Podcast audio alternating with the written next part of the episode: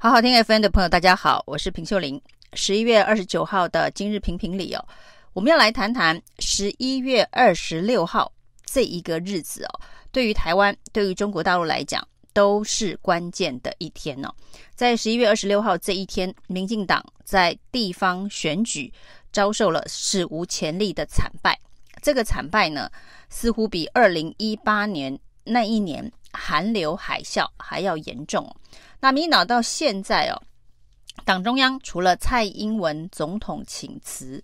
党主席之外呢，并没有任何具体的改革改造或者是路线的辩论，倒是看到零星的高嘉瑜跟侧翼网军之间的对战，王世坚跟行政院长苏贞昌该不该下台的对战呢？那这些彼此之间的争议都还没有整合出。一条民进党到底为何败得这么惨的一个路线跟答案呢、哦？那在十一月二十六号这一天，在中国大陆发生的，则是上海的示威抗议。这场示威抗议的运动，原本是因为十一月二十四号发生在新疆乌鲁木齐的一场火灾。这场火灾呢，极有可能是因为防疫风控的过于严格，以至于造成。救灾灭火的困难，十个人不幸身亡，其中还包括了一名三岁的小朋友。那这么一个惨烈的火灾跟防疫风控的连结，那于是在上海的乌鲁木齐中路这个地方，在十一月二十六号的晚上发起了一场纪念示威的行动。那示威行动当中呢，主要当然喊的是要自由。要解封，希望能够解除清零封控的严格的相关的规定啊。那不过呢，居然在这个示威抗议当中，也出现了一些政治口号。这些政治口号包括了习近平下台、共产党下台，让全世界的媒体都关注哦。这在中国大陆从上海开始蔓延到北京、广州、四川、重庆。的校园里头的示威抗议行动，是单纯的反对清零封控的政策，还是呢，也造成了对于政治体制不满，习近平呃无限任期制度的相关的政治诉求，会不会风起云涌？而现在呢，在中国大陆的这个示威抗议当中哦，那因为。在示威的标语上面，如果写了一些反政府的相关的言论，极有可能会立刻被逮捕。所以现在发起的是白纸革命。所谓的白纸革命呢，就是拿着一张空白的纸哦。那虽然是一张白纸，但是里头看的人感觉应该是他们的千言万语哦。十一月二十六号这一天，在台湾民进党。遭遇史无前例的惨败，在中国大陆则是因为清零封控，造成了大家前所未见的集体上街抗议的示威哦。那这样子的一个集体抗议的示威，在中国大陆是非常罕见的。为什么这个封控的事件会造成这样子的一个后果？主要是因为三年多来，因为疫情的封控，对于中国大陆的。十几亿人民来说，是有一个共同的受苦的经验哦。这种集体受苦的经验，一个人只要发出怒吼，其他人是会感同身受的。那另外呢，在新闻报道当中，大家看到的是哦，这个世足赛在卡达所举办的世足赛已经四天了。那在这段期间呢，中国大陆的这个足球人口是非常非常多的。大家看到在世足赛里头。电视新闻里头说的是中国捐助了场馆，中国捐助了这一个新能源车，中国的广告商在这个世足的场上呢做了非常非常将近十五亿美元的广告。那中国的参与啊，在这次的世足赛当中是非常有存在感的，而中国人民对于足球赛的这个热情呢，也是非常疯狂的。那封控在家，大家看到了世足赛的场景，在卡达没有人戴口罩，不只是运动员没有戴口罩，那看台上所有的观众比肩而坐，那大家热情的互相的欢呼拥抱，感觉这世界上没有疫情存在一般哦。那再加上中国的严重清零，会觉得这是在两个不同的世界。那难道卡达是在其他星球上面的城市吗？对很多中国人来讲，心中可能会有这样子的一个相对的剥夺感了。所以，甚至到后来呢，中央电视台在转播世足赛的时候，只要遇到有看台观众的画面呢，就会立刻切掉，那避免这样子的一个相对剥夺感的画面呢，让整个情势的演变呢一发不可收拾哦。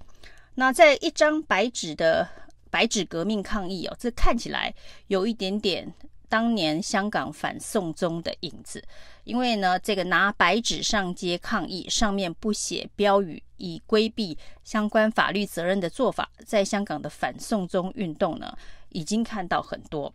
而呢，在这个 中国大陆现在的这个白纸运动，是不是也能有同样的效果？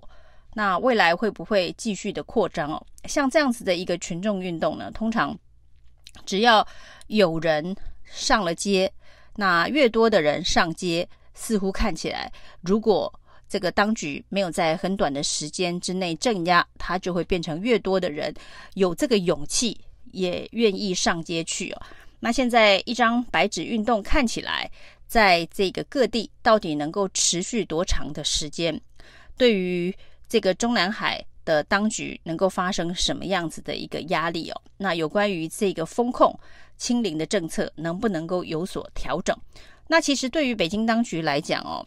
因为上街抗争而调整清零解封的政策，呃，对于他们来说会有这个政府的公权力系统性的崩溃的一个疑虑哦。那一旦上街抗议解封，这一个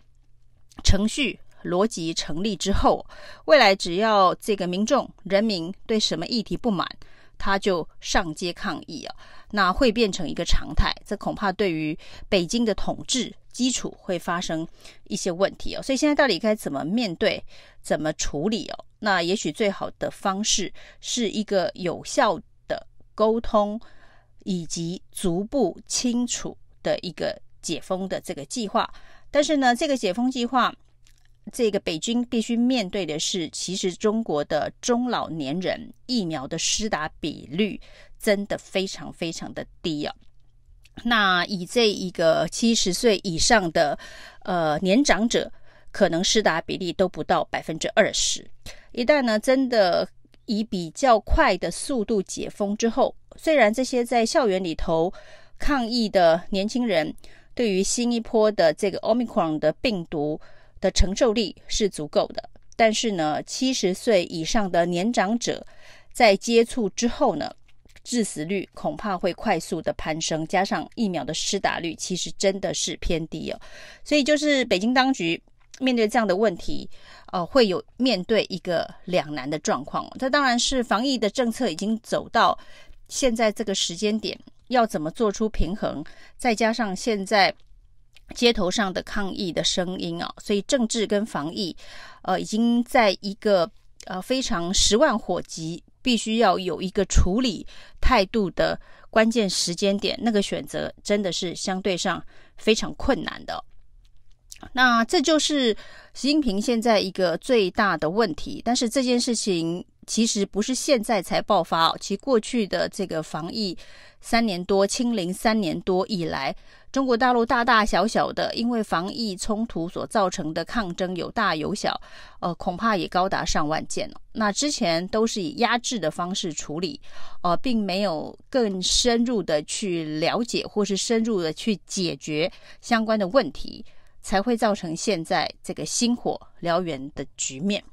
而这一件事情呢，似乎呢，习近平也应该要从蔡英文的惨败里头学到教训哦。因为蔡英文在这一次的选举当中惨败，很大一部分呢，也是执政的傲慢所造成的，